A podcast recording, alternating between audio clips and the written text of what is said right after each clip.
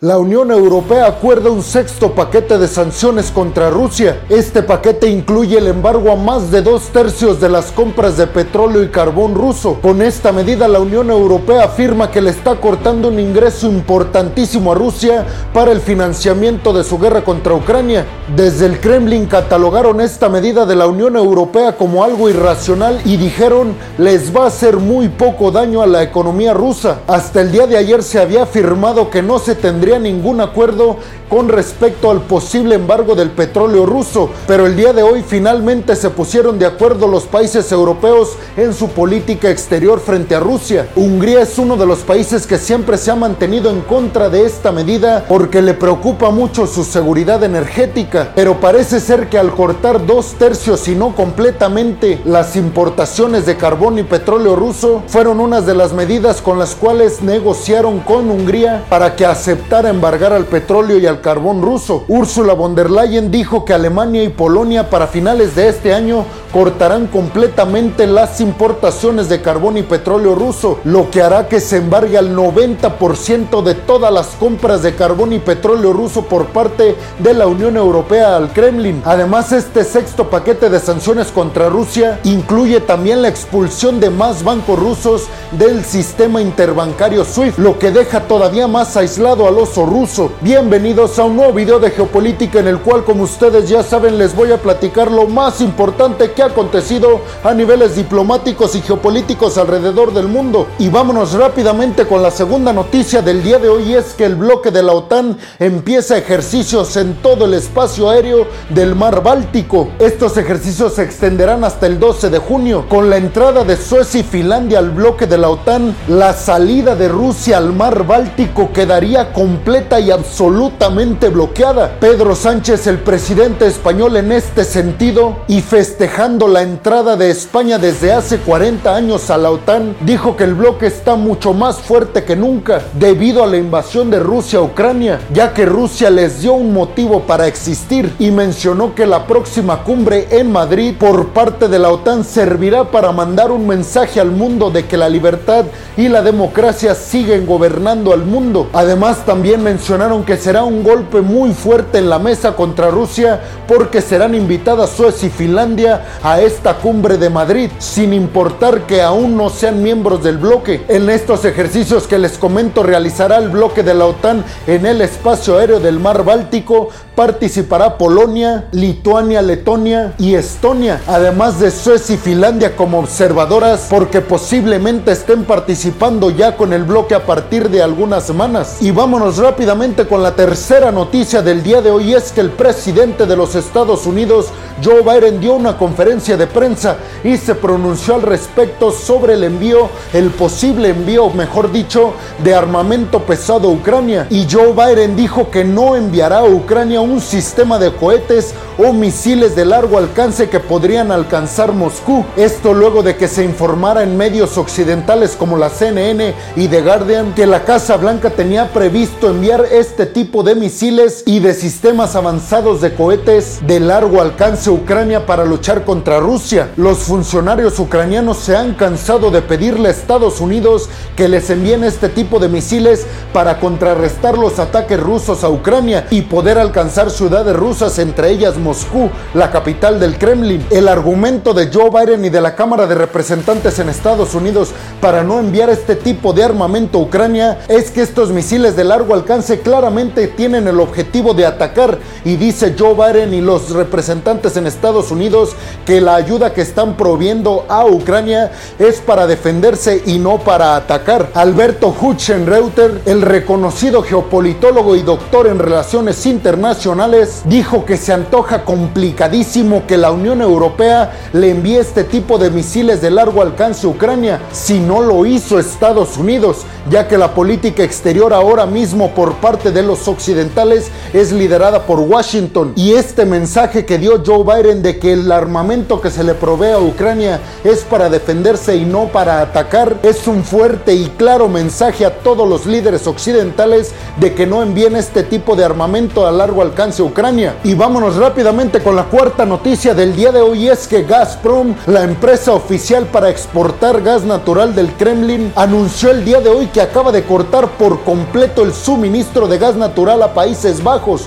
o a Holanda, como sea que ustedes lo conozcan. Esto porque Holanda se negó a pagar el gas natural en rublos, como lo había estipulado desde el Kremlin Vladimir Putin hace algunos meses. La empresa holandesa encargada de comprar el gas natural a la empresa rusa hizo oficial que no pretenden pagar este energético en rublos y sí en dólares como estaba estipulado originalmente en el contrato. Las relaciones entre Rusia y la Unión Europea están cada vez más desgastadas y digamos que a Rusia se le están yendo más y más clientes de sus energéticos, que al final del día es su mayor y más grande fuente de ingresos y que con ellos financia su guerra con Ucrania. Este aislamiento de Rusia provocado en ocasiones por el propio Kremlin parece que no está dando muy buenos resultados y creo que tendrá resultados mucho más negativos a mediano y largo plazo. Holanda se suma a Polonia, Bulgaria y Finlandia como países que han dejado de recibir gas natural por parte del Kremlin. Y vámonos rápidamente con la quinta noticia del día de hoy que tiene que ver con China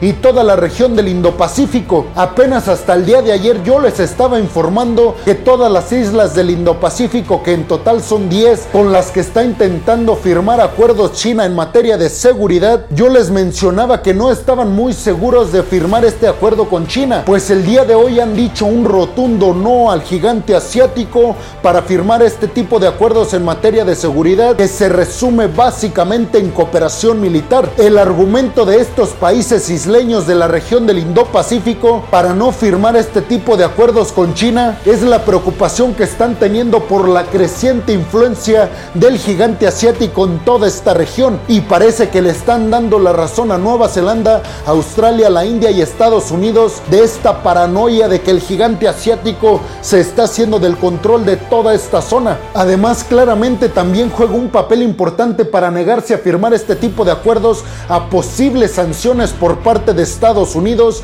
contra estos países isleños, que lo último que necesitan son sanciones económicas que frenen todavía más su crecimiento económico. El ministro para Asuntos Exteriores de China, Wang Yi, tuvo una reunión con los representantes de estos 10 países isleños con los que China pretendía firmar acuerdos comerciales y de materia de seguridad o cooperación militar, pues, y ahí le dijeron a Wang Yi que no tenían ya intenciones con firmar estos acuerdos con China. China inmediatamente se pronunció al respecto y dijo que esto es culpa de Estados Unidos y que es Estados Unidos que acaba con toda la estabilidad geopolítica en el mundo y dijo que Estados Unidos atenta contra la autonomía y libertad de decidir de cada país, asustándolos con sus sanciones, algo por lo que según dijo China está defendiendo a Ucrania en contra de Rusia. Y vámonos rápidamente con la sexta y última noticia del día de hoy que tiene que ver con toda esta región del Golfo y es que Israel acaba de firmar acuerdos comerciales, escuchen bien, con Emiratos Árabes Unidos. Sí, acuerdos comerciales entre Israel y un país árabe, algo que hasta hace algunos meses nos parecería increíble. Esto obviamente es el primer acuerdo que tiene Israel con un país árabe. Los Emiratos Árabes Unidos parece que están dejando la cuestión religiosa de lado y se han centrado únicamente en el crecimiento económico de su país, ya que también han firmado acuerdos comerciales con la India y están en conversaciones con Corea del Sur e Indonesia para también firmar acuerdos comerciales. Diplomáticamente, además de comercialmente, es un acuerdo que habla y dice muchísimo, sobre todo con el objetivo que tiene Estados Unidos de que las relaciones entre sus aliados en toda esta región del Golfo mejoren para hacerle frente a Irán. Israel y Emiratos Árabes Unidos establecieron relaciones diplomáticas en septiembre del 2020, hace apenas dos años, con esto con un acuerdo negociado por Estados Unidos que rompía con de una política árabe que pedía un Estado palestino antes de establecer lazos directos diplomáticos con Israel. Bahrein y Marruecos también ya han reconocido a Israel como un país. Por eso se interpreta como un gran logro por parte de Estados Unidos